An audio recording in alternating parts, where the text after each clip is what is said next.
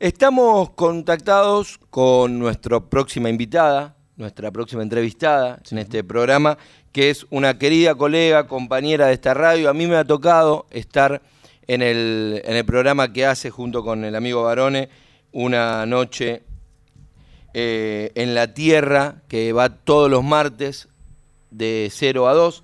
Compartíamos, éramos como que eh, la, compartíamos la continuidad, cuando vino Vinilos iba los lunes de 23 a 0, nos íbamos nosotros y llegaban ellos, así que es un gran placer charlar con Graciela Guineazú. Graciela, ¿cómo te va? Buenas noches acá, Rodrigo, Nico y Agus te saludan.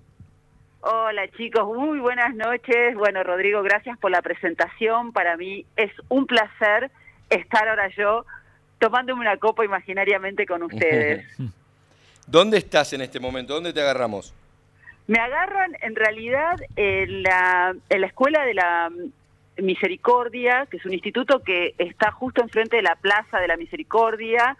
Les va a sonar por, eh, porque Bergoglio, cuando no era el Papa Francisco, tiene mucha historia con esta iglesia porque mi ahijada Camila Díaz, que es hija de dos grandísimos y queridísimos colegas, Javier Díaz y Laura Cañevense, se está recibiendo, se graduó Así que ahora estoy como en un sector apartado para que podamos conversar. Bueno, gracias por, por buscar ese, ese espacio para conversar. Sabés, Graciela, que, bueno, para quienes no la conocen, quienes no la conocen, compañera nuestra de la radio, periodista, locutora, escritora inquieta y cocinera entusiasta, y ha escrito diversos temas, entre esos mucho sobre el querido Sandro, que recién lo habíamos estado escuchando en las versiones que hicieron los amigos de los de Seda, y nos generó una duda, Graciela, que seguramente nos vas a saber, nos vas a saber contestar. ¿Qué, cantidad de discos grabó Sandro? Lo que pasa que siempre eh, se dice 46 como número fijo, pero en realidad pueden ser muchísimos más, porque hay, es decir, si incluís las recopilaciones, todos los discos que grabó en el exterior con distintos nombres por ahí de los que se grabaron acá, y a eso habría que sumarle los discos que son nuevos, que en realidad el último fue eh, Tengo una historia así, que son las grabaciones encontradas de, de Sandro, un Sandro de Entrecasa, y antes que eso el dueto. Es decir, que no hay una cifra exacta, porque él en muchos momentos, mira, eh, todo el tiempo van apareciendo, y eso cualquiera de las nenas o nenes históricos de Sandro te lo pueden contar mejor que yo, todo el tiempo alguien te dice, pero este disco también lo grabó con otro nombre en Estados Unidos, suponete, en Puerto Rico, en Colombia, en Uruguay, incluso estando tan cerquita de Uruguay, hay discos que se grabaron casi iguales, pero tienen por ahí una canción menos o una canción diferente, y cambia algo del título o cambia la imagen eh, de la portada. Nosotros inclusive para la exposición de los objetos de Sandro, Sandro espectacular, hemos eh, teníamos eh, placas, digamos, tapas originales de discos, no sé, muchísimas, por ahí enmarcadas, todas enmarcadas, más de 40 seguro, e imagínate las que faltan, como te decía. Súper interesante ese número porque sabes que recién nuestro entrevistado decía, yo creo que son más de 30. más de 30, dijo. Y en realidad no, piso 46, y, medio que, claro. Claro, bueno, los de Seda, eh, yo los escuché, estuve hablando de ellos con los colegas de Mamá Rock de Radio Nacional Córdoba, y los de Seda a mí me interesan mucho porque son unos audaces, porque hay que cambiarle el ritmo eh, a Sandro, eh, es decir, a la canción original, cantada por ellos, por supuesto, con un estilo totalmente diferente. Que algo parecido, pero distinto, me sucedió con los tabaleros, que fue una hermosísima gestión, y vos, Rodrigo, me vas a entender porque el mundo es un buñuelo, porque yo los, los escuché a los tabaleros en un homenaje que hubo en Cultura de la Provincia de Buenos Aires y dije, ¿y estos melenudos y barbudos cantando Sandro en ritmo folclórico? Al otro día o a los dos días voy a un lugar que yo quiero mucho, que es Catalino, que se los recomiendo. Soy muy amiga de las cocineras, que son las dueñas, por otra parte, y me ven entrar y me dicen, nos acordamos de vos. ¿Por qué? Porque ellas fueron a un show de los tabaleros en vivo, entre los, eh, digamos, después del homenaje y antes que fuera yo, y me lo muestran como cantan. Y dije, quiero conocerlos. Y así empezó una historia muy linda que es los tabaleros grabando Porque yo te amo, que es por ese palpitar que tiene tu mirar, con la voz original de Sandro, en ritmo de folclore y en el mismo tono de Sandro. Entonces, volviendo a los de seda, con la voz de Sandro original o sin ella, suceden cosas hermosas siempre. Con lo cual la discografía, si sumamos todos los tributos, las cosas que se siguen haciendo, es inacabable. Graciela Guineazú, además de, bueno, ser periodista de, diversos medios y demás, es la, escritora de la biografía autorizada de Sandro y tuviste la, posibilidad de muchas veces encontrarlo mano a mano al, gran gitano, cosa que no tanta gente pudo, pudo experimentar porque era un poco un enigma este personaje, Gra. Lo que pasa es que yo tuve la suerte, para mí, de conocerlo en la etapa de su madurez, en donde él empezó no solamente a alcanzar esta, este mito, esta leyenda, yo creo que un poco él lo fue delineando porque era una persona súper inteligente, mi don Sánchez, como le digo yo, Roberto Sánchez. Y justo cuando yo lo conocí, él estaba en una época de apertura, fíjense qué suerte, de apertura en el escenario, contaba muchas más cosas que tenían que ver con su vida personal. Por ejemplo, con, conmigo en una nota con Héctor Ricardo García, que era el dueño de Crónica TV, nos contó en el 98 su enfermedad. Y a mí me recibía porque él era artista exclusivo del canal en cualquier parte, mientras él estaba actuando, porque después, como decía, él, Sandrito, iba al placar y se quedaba Don Sánchez afuera y ya no daba notas. y, y, lo que a mí me sucedió con él fue eso, que, que cada conversación que tuvimos eh, me dejó una enseñanza porque era un tipo muy sabio, más allá del artista. Y era tan sabio que siempre cuidó tanto al hombre como al artista.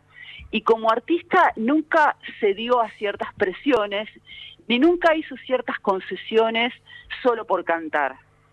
Y eso a mí me parece de un gran valor en los tiempos que vivimos, mm. porque él era José Libertad, como decía siempre. Claro. Qué, importante esto que decís, Graciela, de, cómo era él para expresarse. Y creo que también se notaba en, esto que vos decís de las entrevistas que él daba, eh, que no se las daba a cualquiera. Y, y me parece que tenía un cuidado sobre la palabra, ¿no? El cuidado de cómo decir las cosas mucho cuidado, mucho cuidado sobre la palabra, le daba un gran valor a la palabra y de hecho siempre contaba él que él era de los tiempos de que un contrato se firmaba dándose la mano y, confiando en la palabra del otro. Así le fue a veces, ¿eh? él mismo lo decía, porque muchas veces por un mango lo han traicionado, pero él confiaba mucho en la palabra y además era una persona con un vocabulario notable, Consideremos que él no terminó ni primer año de la secundaria, fue un autodidacta en todo, en todo absolutamente, desde en la composición, en la forma de cantar, por supuesto, pues fue perfeccionándose, fue estudiando piano, armonía, orquestación, pero al principio era todo de oído y de atrevido. Él diseñaba los vestuarios, no solo el suyo de cada espectáculo, sino el de todos los que lo acompañaban cuando eran Sandro y los de Fuego, que esos cuadernos él los conservó, vos ves y te maravillás, porque además practicó la firma Sandro como hacían en la escuela 100 veces en el pizarrón, bueno, él 100 veces en un cuaderno. Y era una persona, yo siempre eh, destaco eso, que tan amorosa, vos fíjate que el miércoles pasado se hizo Sandro de película sinfónico, un show espectacular con Damián Mahler como director de esa orquesta sinfónica y Ángel Mahler como productor general. Y fueron las novias de ficción de Sandro, de las películas. Y todas coincidían en contar anécdotas tan amorosas acerca de él. Y cada persona con la que vos hablás que se relacionó de algún modo más íntimamente, te destaca eso. Y la misma Olga, que es la viuda de Roberto Sánchez, siempre te dice, la persona que era, lo caballero que era, lo buen amigo, lo solidario, era un tipo que siempre se solidarizaba con la situación del otro aunque no lo conociera y le hacía llegar su ayuda.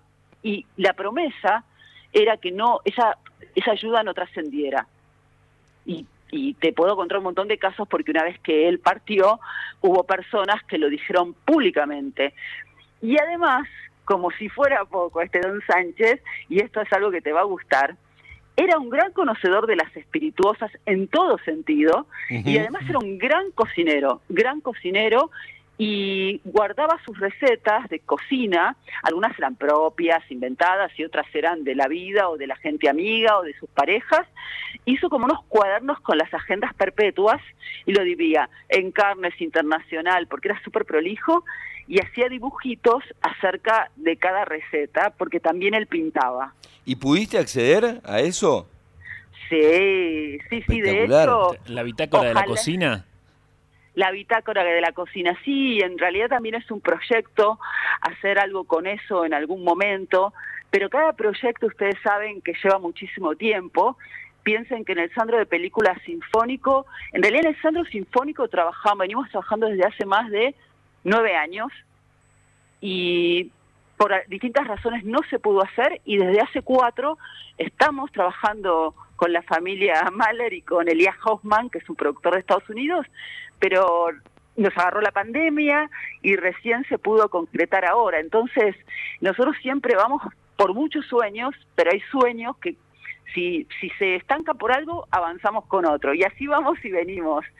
Eh, para mí era un sueño enorme, pero enorme volverlo a ver a Sandro en el Luna Park, porque por ahí todos piensan que es el Gran Rex. Al Gran Rex también lo llevamos y cumplí un sueño, pero el Luna Park fue con los de fuego sus comienzos, comienzos.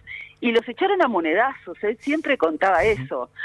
Por, por lo tanto, para mí, algún día, ojalá, y si van a ser los primeros a, quienes se lo cuente, podamos avanzar con el de la cocina de Sandro.